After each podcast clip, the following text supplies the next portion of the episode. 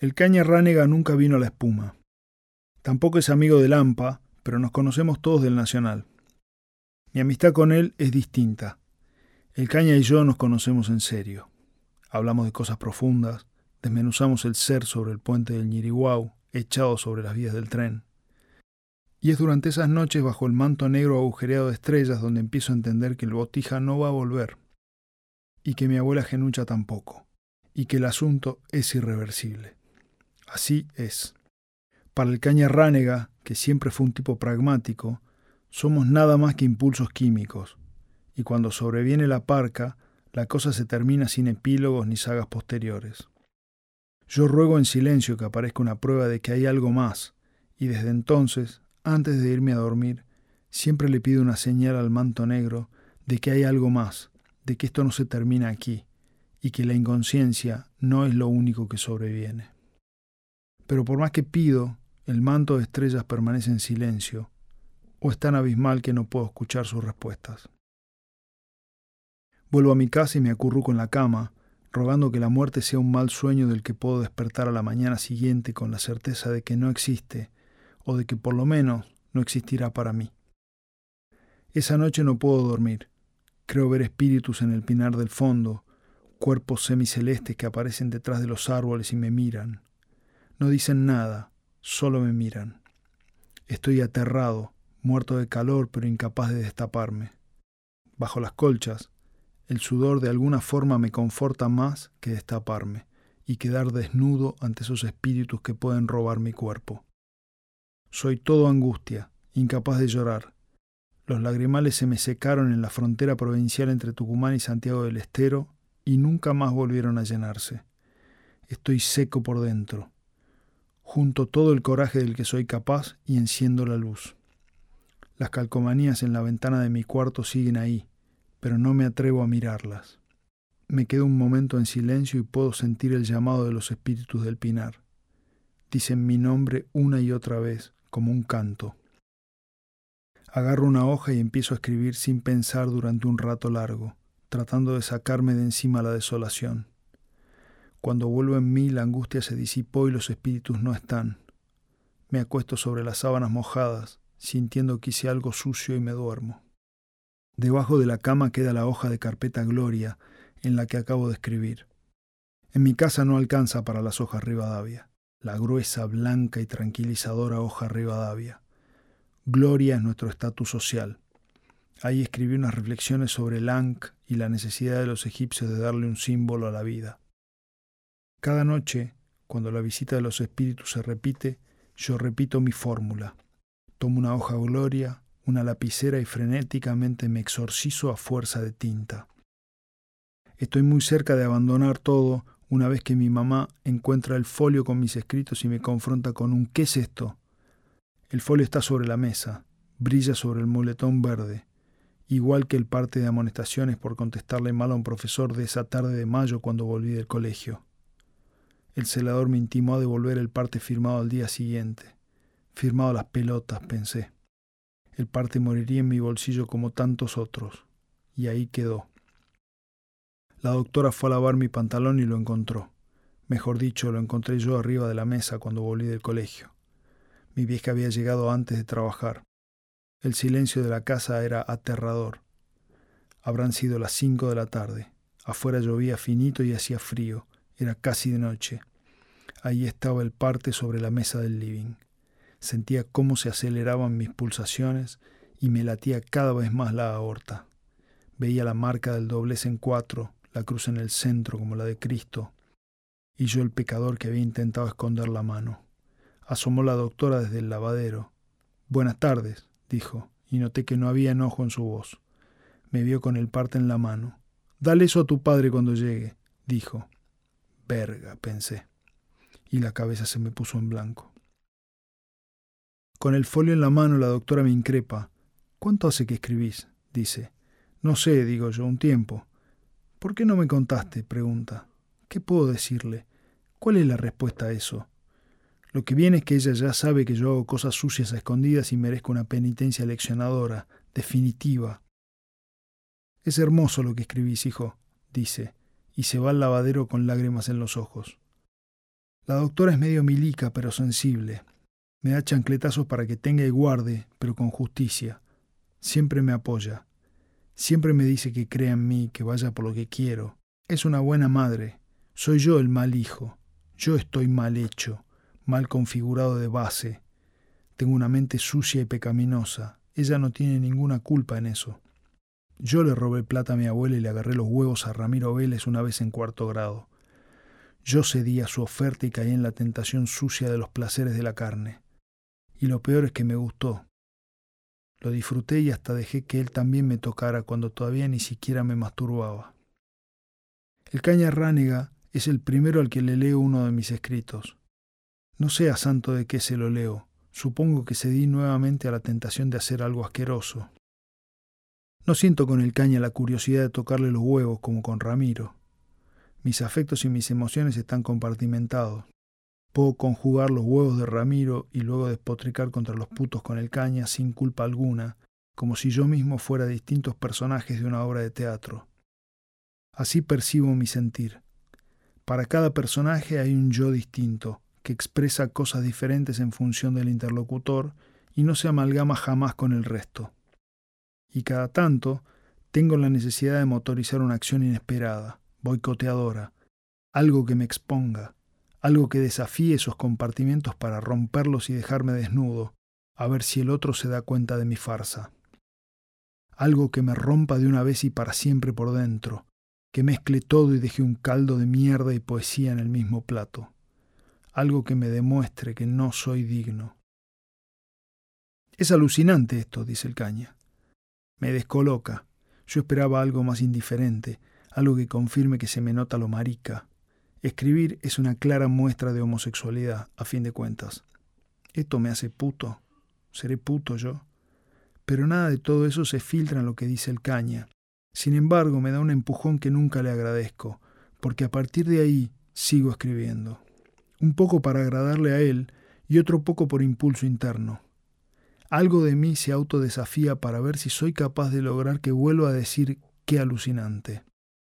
En esta época siento que todo lo que consigo es gracias a la suerte, gracias a la cábala de tocar las cosas dos veces, gracias a ese Dios que no se manifiesta con una revelación sobre la muerte, pero que va dejándome miguitas como los espíritus para que yo sacie mi enorme necesidad de respuesta, aunque siempre me quede con hambre. A partir de entonces, el caña ránega también empieza a escribir. A veces escribimos juntos. Él es mucho mejor poeta que yo, es mucho más claro y contundente, y por supuesto mucho más culto. Sabe de música y de libros, pero es muy desapegado con sus escritos. No los atesora como yo.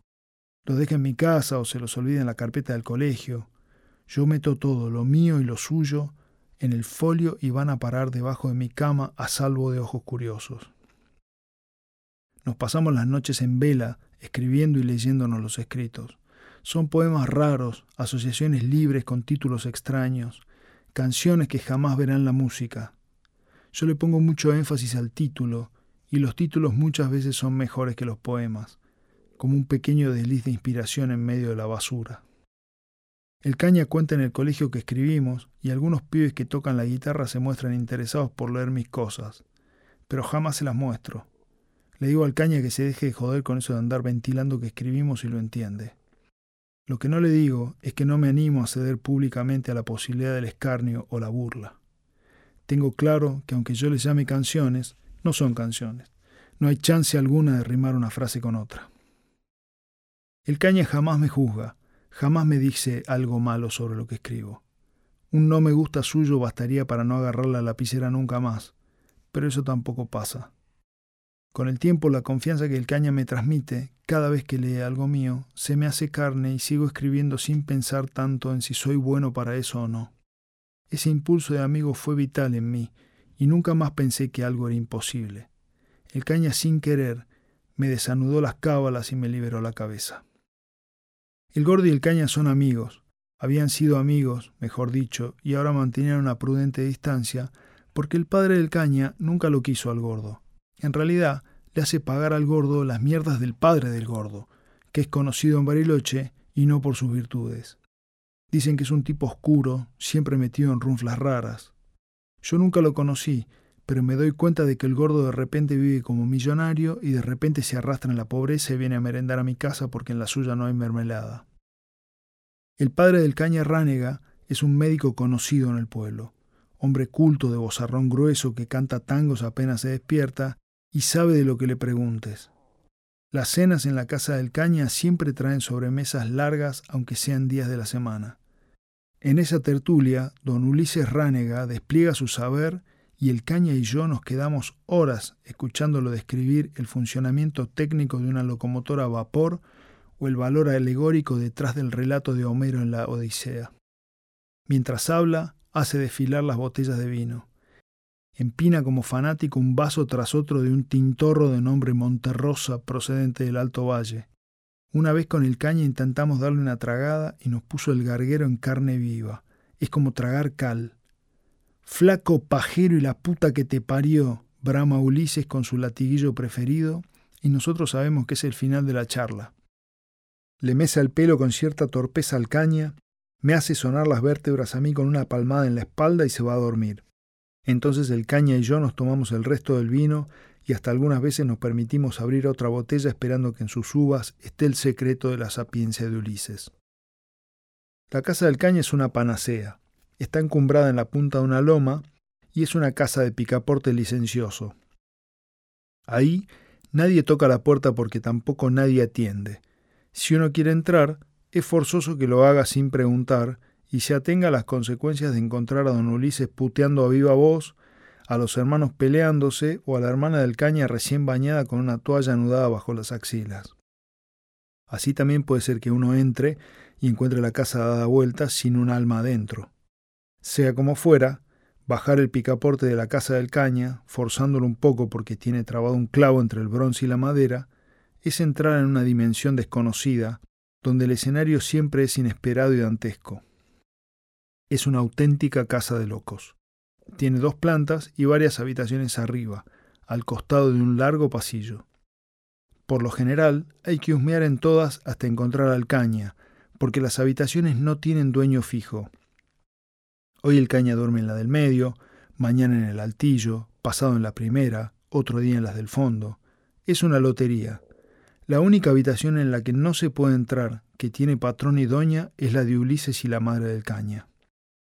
El resto duerme donde los agarra el sueño. No tienen posesiones personales ni ropa propia.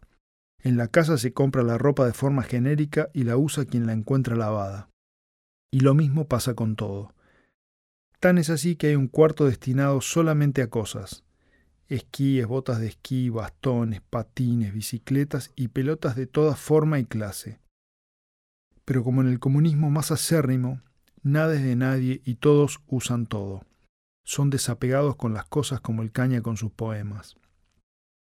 Tan desapegados que una vez compraron un semirrígido de cuatro caballos con tráiler y todo. Quedó estacionado en la entrada y como nadie lo usó nunca, se terminó pudriendo al sol. Lo sacó la municipalidad un mes de mayo cuando levantaba la poda. Lo catalogó como basura y fue a morir al chatarrero municipal. Así es la vida del caña, libre como una bandurria. No necesita pedir permiso para nada simplemente hace lo que quiere. No tiene que decir, mamá, ¿puedo salir el sábado? Si quiere salir, el caña sale. No tiene límites y tal vez eso hace que no necesite límites. Solamente está restringido dos veces por semana, martes y viernes, cuando le toca cocinar la cena. Ahí tiene que estar sí o sí, so pena de vaya uno a saber qué.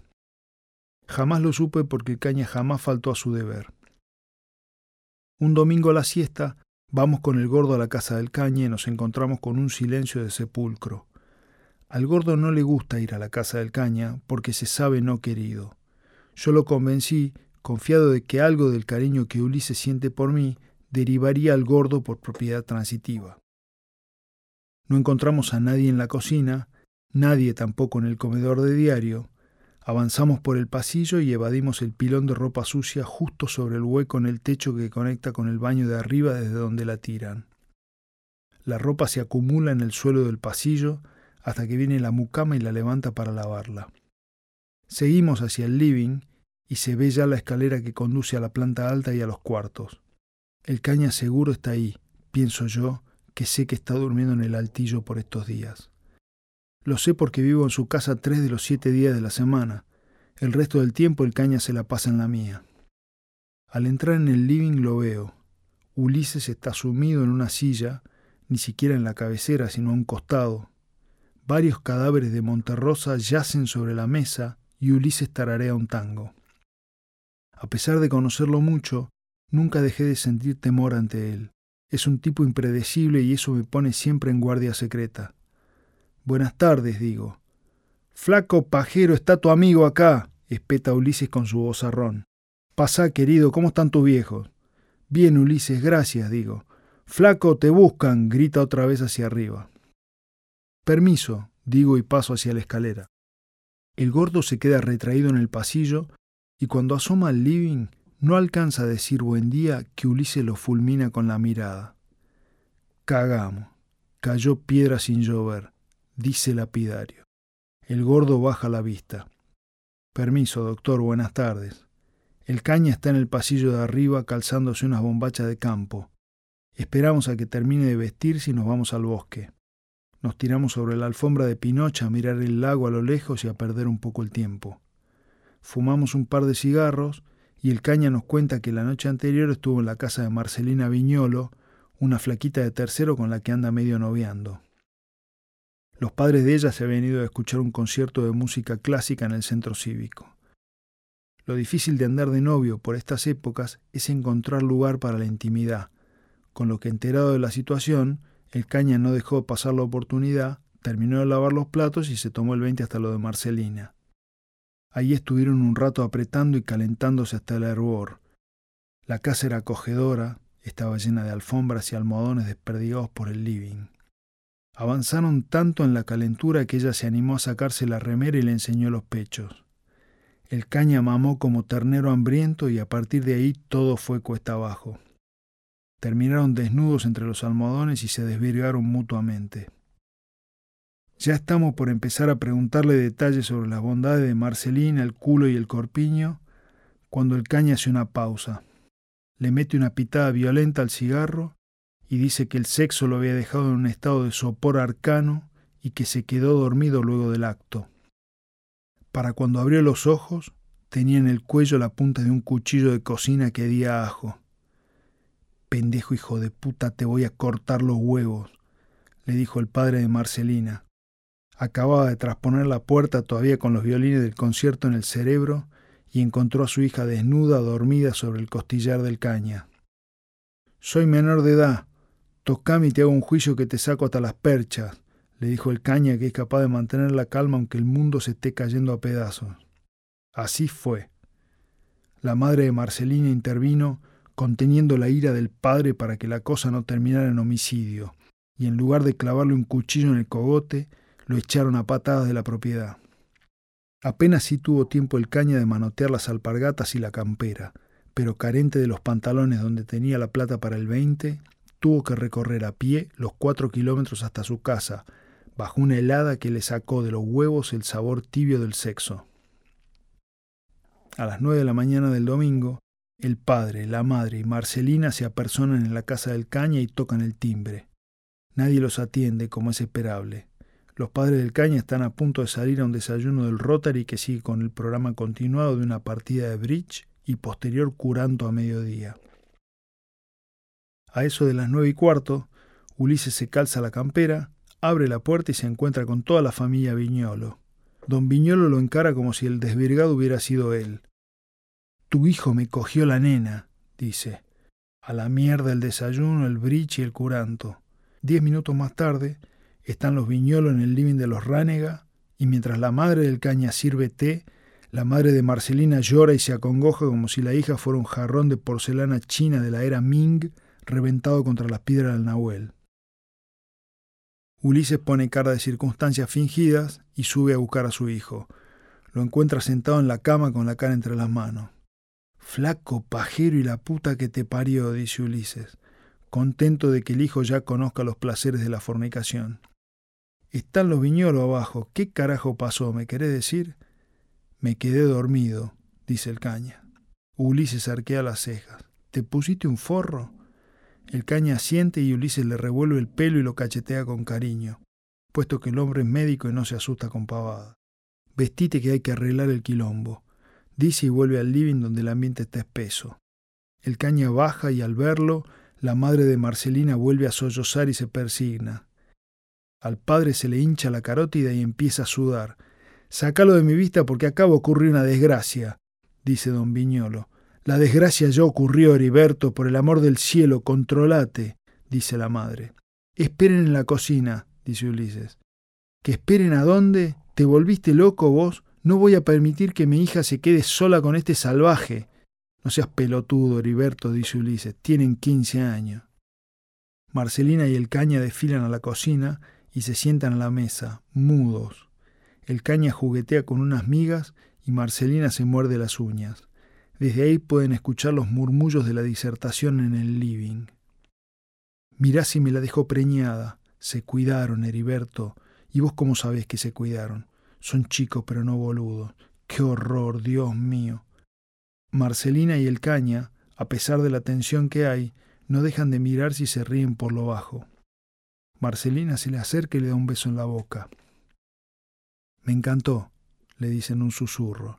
El caña sonríe. A mí también, pero me parece que la cagamos. Los dos se tapan la boca y se ríen con ganas. En el living, Heriberto exige casamiento inmediato y Ulises, ya harto, lo manda a la recalcada puta que lo parió. Los quince años de amistad de las familias terminan abruptamente a las diez y cuarto de la mañana de ese domingo. Los Viñolo abandonan ofendidos la casa de los Ránega con la sentencia explícita de que no se verán nunca más, ni los padres ni los hijos. En el bosque empieza a ser frío y el caña está triste. Me parece que un poco la quiero, dice. Igual la vas a poder ver en el colegio, digo. Eso si no la cambian, dice el gordo. Andás a ver, agrega subiéndose el cierre de la campera. Nos despedimos del caña y nos volvemos caminando a mi casa por la banquina de la ruta. Al día siguiente Marcelina no va al colegio y no la volvemos a ver. Se dice que la llevaron a un colegio de monjas en Neuquén.